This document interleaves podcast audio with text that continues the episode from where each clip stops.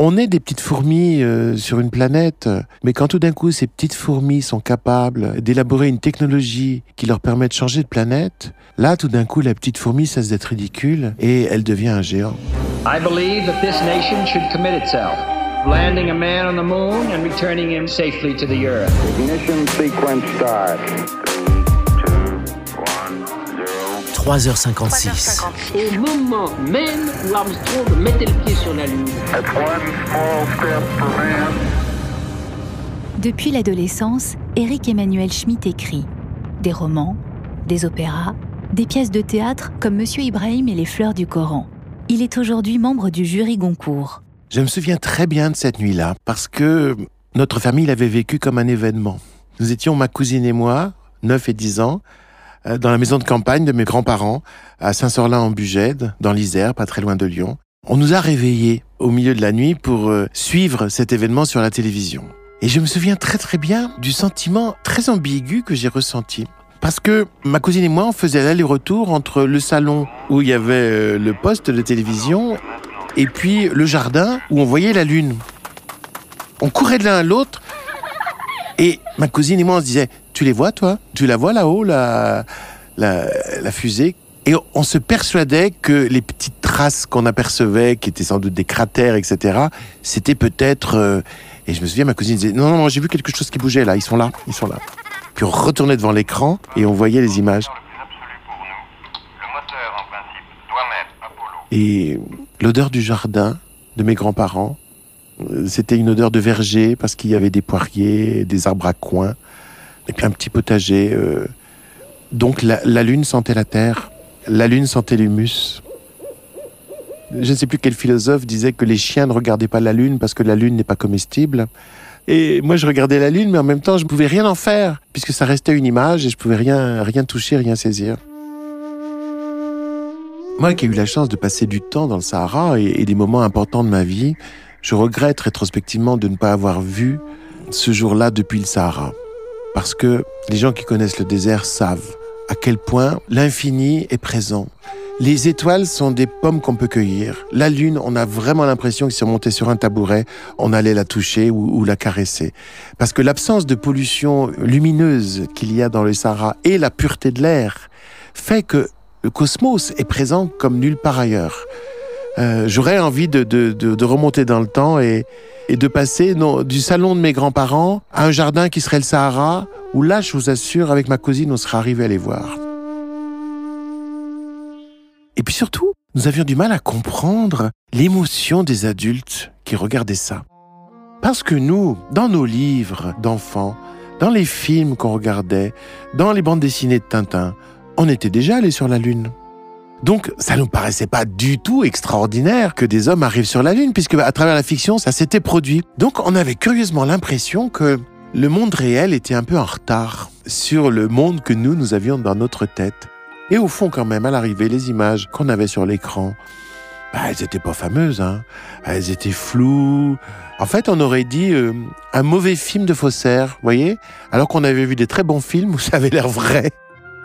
Le contraste entre finalement la perfection des sensations et des images que je pouvais avoir grâce à l'art et des images assez médiocres de la réalité m'a sans doute consolidé dans l'idée que j'étais un artiste et que avec l'art, on embrassait tous les possibles et qu'on allait beaucoup plus loin qu'avec la réalité.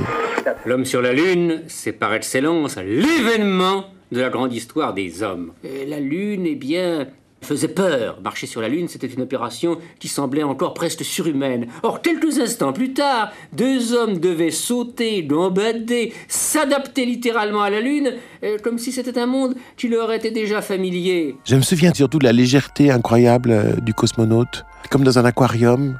La privation comme ça de la pesanteur, euh, c'était quelque chose qui me semblait fabuleux. Et c'est cette image poétique, un homme léger comme une bulle, qui m'est restée. Où irons-nous? Si, si. Allons-nous-en loin d'ici. On ne peut pas. Pourquoi? Pour revenir demain, Pourquoi faire? Attendre Godot.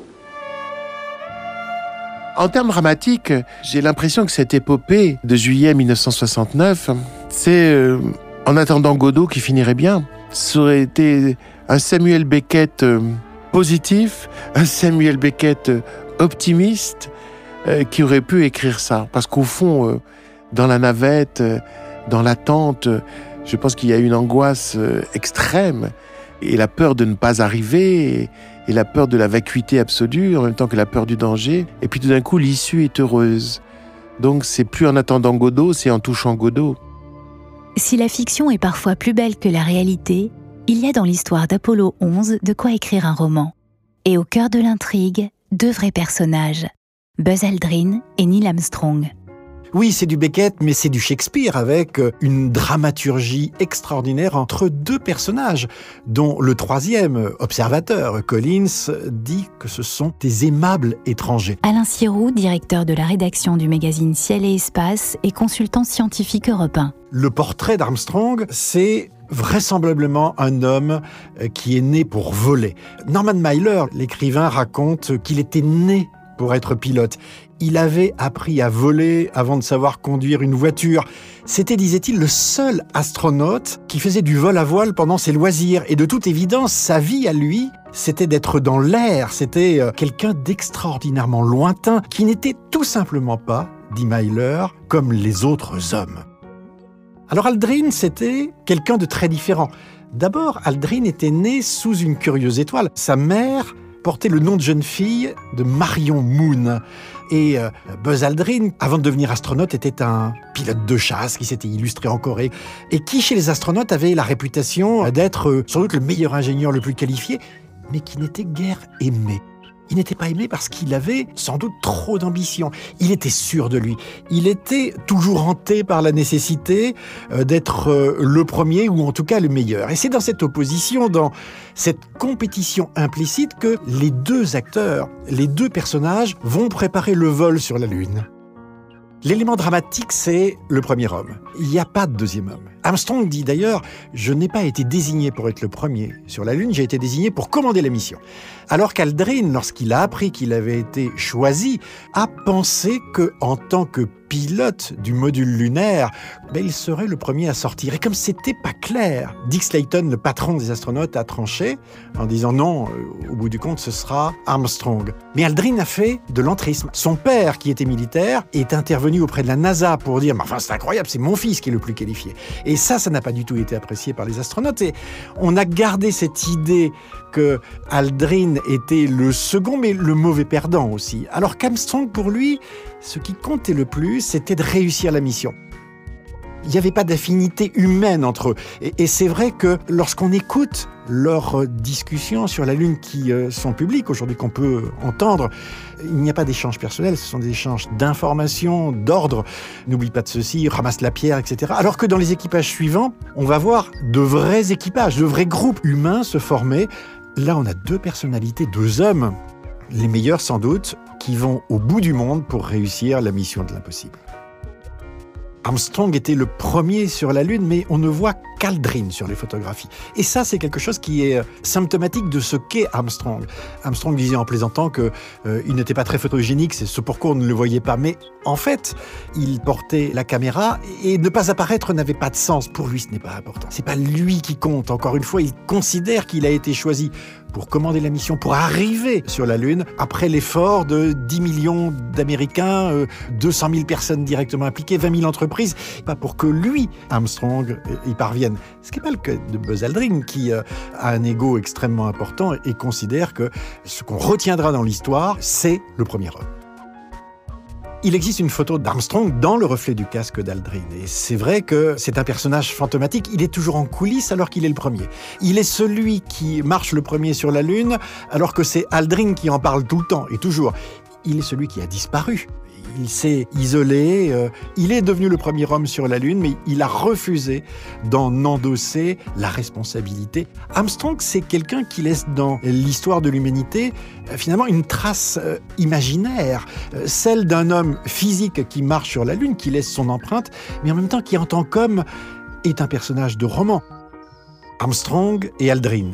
Il y a un choc de personnalité. On voit ce jeu d'acteurs entre l'ombre et la lumière, entre le silence et la parole, entre la présence et l'absence. Et ce que représentent finalement les deux hommes sur la Lune, c'est un peu l'humanité, c'est-à-dire à la fois cette aspiration à être grand et en même temps euh, l'intérêt humain d'exister individuellement et personnellement.